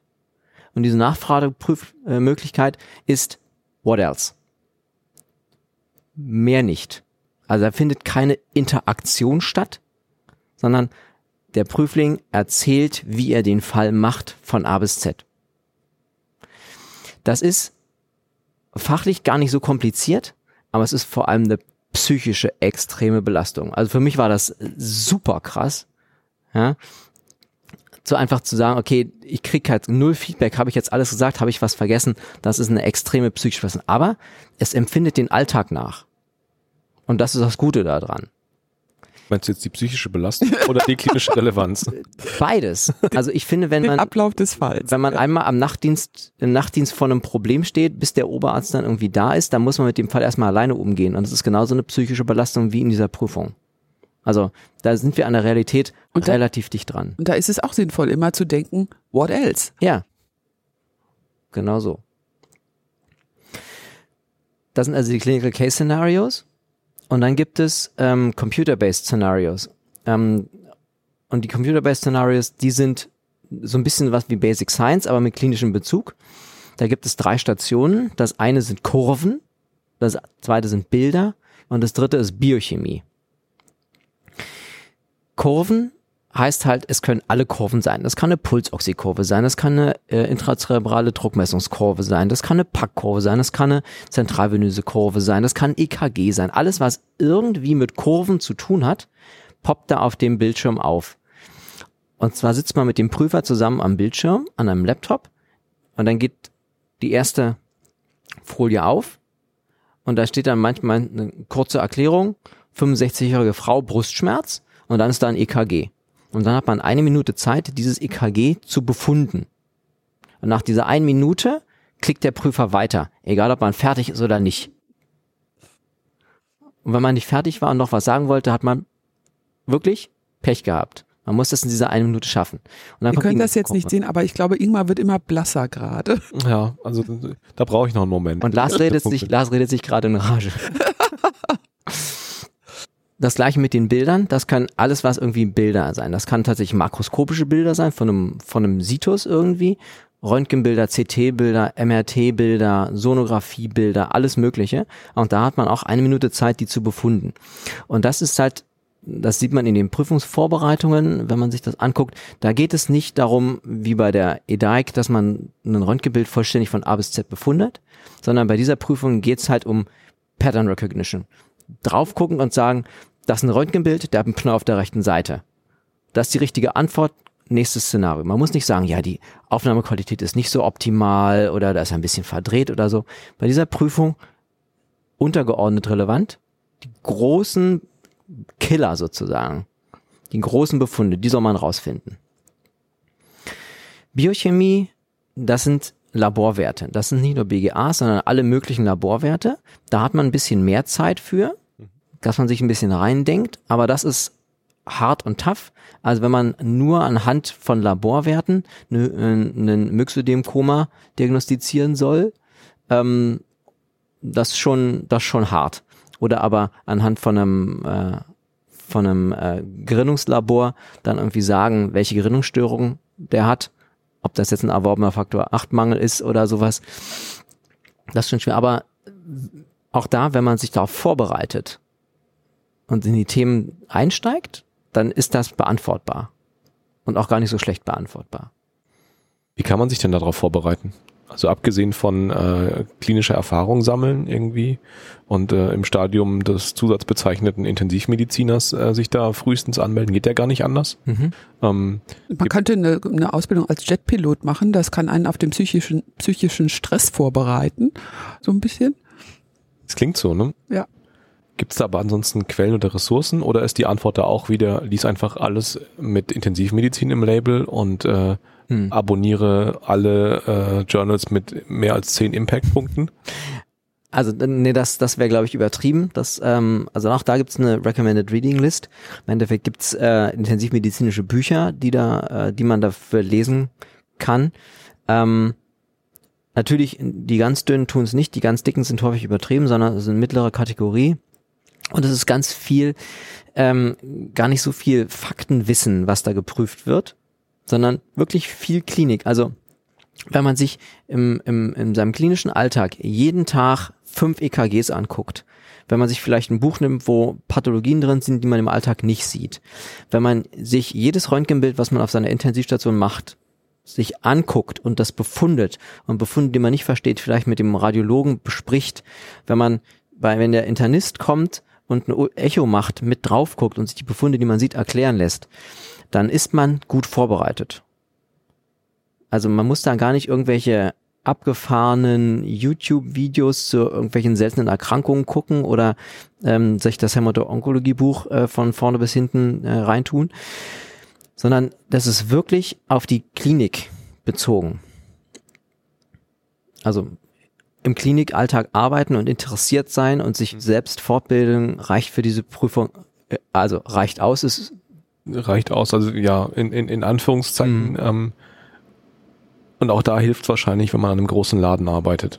Mit einem, mit dem entsprechenden Spektrum, wo man auch mal was Seltenes Absolut. Ähm, trifft oder wo eben dann die seltenen Fälle zuverlegt werden. Absolut. Ja, also man, was, was halt immer gefragt werden, sind so Vergiftungen, Nierenversagen, auch Polytrauma. Das sind, sind Dinge, mit denen man sich schon mal beschäftigt haben sollte. Ähm, auch das geht, glaube ich, wenn man das nicht in der Klinik jeden Tag macht, kann man sich da rein lesen und reindenken. Ähm, aber es ist, glaube ich, wesentlich schwieriger, als wenn man es einfach macht. Das ist quasi das. Und jetzt kommen die beiden Prüfungen von früher und heute wieder zusammen. Das ist das, was Rosi als Prüfung am Patienten gemacht hat. Da lag dann eben ein Polytrauma-Patient. Dann hat man gesagt, so was, was sehen Sie jetzt hier? Was erwarten Sie für Probleme? Welche Diagnostik würden Sie machen? Welchen pathologischen Laborwert erwarten Sie? Was sagt Ihnen denn eine CK von 15.000? Das hat man am Patienten gemacht. Und jetzt nehmen wir das halt ganz aus dem Patientenumfeld raus in eine strukturierte Prüfung, aber der Grundgedanke ist, glaube ich, der gleiche. Okay. Ich glaube, das ist so ein abgefahrenes Spezialthema, dass man erstmal mit dem ESAIC, EDAIC startet und wenn man dann noch nicht genug hat und ein Fable für Intensivmedizin hat, dann kann man das vielleicht noch. Ich glaube, das noch, sind die beiden, genau die beiden Punkte. Also noch draufsatteln. Mhm. Fallen euch noch mehr Buchstaben hinter dem, hinter dem Namen ein? Wo ordnen wir den FRCA ein? Das ist, glaube ich, äquivalent zum äh, europäischen Diplom. Ich glaube, da gibt's auch eine Äquivalenz. Teil 1, FRCA Teil 1 nach meiner Erinnerung. Ja, die machen, ähm, auch, machen ja auch eine, eine, eine äh, mündliche Prüfung. Mhm. Da gibt's ja auch verschiedene Steps. Also ich glaube, mhm. ich glaube, man kann die ineinander umrechnen lassen. Also die Teil, also äh, FRCA Teil 1 ist mit dem Teil 1 des europäischen Diploms, also wer den FRCA hat, muss den Teil 1 nicht mehr machen. Mhm. Ähm, ja, und umgekehrt hast du die, die andere Richtung im Kopf? Also ich habe im Kopf, dass, dass du mit dem europäischen Diplom den Teil 1 in, in Großbritannien nicht machen musst. Aber bestimmt so eine ja. imperiale Lösung, das ist genauso. genau. gibt's, gibt's und jetzt bestimmt. ist vielleicht alles noch Wollte ich gerade sagen, geworden. Jetzt ist ja mit dem FRC alles noch ein bisschen anders. Wer weiß. Aber also wo wir bei dem Thema sind, das finde ich auch nicht uninteressant. Also das das ähm, europäische Anästhesieexamen wird auch von einigen europäischen Ländern der schriftliche Teil wird als Teil der Facharztprüfung genutzt, ähm, so dass äh, Schweiz zum Beispiel ja. in, der, in der Schweiz auch in Österreich und ähm, und das finde ich eigentlich auch äh, sehr sinnvoll, weil das ist ja das, was wir mittelfristig wollen, dass wir ungefähr gleiche Standards haben. Mhm, das ist einfach in, objektivierbar. Ja, ja. ja. Und es ist ein verbrieft hohes Niveau.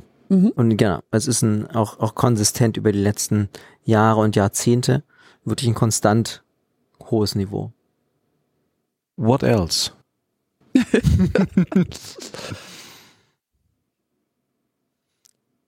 ich glaube, wir haben viel geredet. Wir haben es erschöpft. Wärt ihr an dem Punkt, an dem ihr seid, äh, Oberärzte an der Unimedizin, äh, ohne diese Buchstaben? Das ist eine hypothetische Frage. Was haben euch diese Buchstaben je gebracht? Also ich glaube, ich wäre nicht an dem Punkt. Jedenfalls nicht zu dem, äh, in dem Zeitraum, in dem ich jetzt äh, da bin, wo ich bin. Mir hat die, die Beschäftigung, die tiefe Beschäftigung mit den, mit dem Fachlichen, sowohl für die Anästhesie, aber auch besonders für die Intensivmedizin, weil es einfach auch mein Bereich ist, extrem geholfen, im klinischen Alltag besser zu werden. Einfach dadurch, dass ich mich damit beschäftigt habe und dass es geprüft wurde. Und auch psychisch, also diese, ich sag's nochmal, diese Ethikprüfung, die war für mich das, das, die Vorhölle. ähm, aber man geht da stärker raus. Man geht irgendwie gestärkter und selbstbewusster aus dieser Prüfung raus. Insbesondere, wenn man bestanden hat. Insbesondere, wenn man bestanden hat, aber auch wenn man, glaube ich, wenn man nicht bestanden hat, hat man halt, nachdem der erste, die erste Trauer vorbei ist, muss man halt anerkennen, dass das einfach, das ist ein Brett. Und sich dem ausgesetzt zu haben, ist ein Grund, sich, sich selbst stolz zu fühlen. Oder dann Resilienztrainings. Oder genau, zu, zu, zu denken, dass das Stress Inoculation ist. Training ja, ist. Ja. Also ähm, ich kann die Frage nicht beantworten. Ich glaube aber, was für mich wichtig ist dabei, sind diese, diese beiden Aspekte. Den ersten hatte ich schon genannt, dass es mir zusätzliche Freude an meinem Fach äh, beschert hat. Ähm, und, und auch äh, ein Blick darüber hinaus, dass, äh, wie ich schon sagte, es ist eben auch heute für mich immer noch nicht Routine, ähm, ah, ja, einbauen schnell, schnell, sondern ähm, es ist immer noch mal, ich bin noch heute fasziniert, ja, nach einem Bolus Propofol wird nach einer bestimmten Zeit wieder aufgewacht und ich weiß warum. Das finde ich ähm, immer noch beglückend. Und der zweite Punkt ist, ich bin ja sehr lange schon an der Uniklinik tätig und ich habe ähm, keine äh, ja bisher keine Richtung, bisher sage ich einfach mal keine Richtung Inhabilitation eingeschlagen.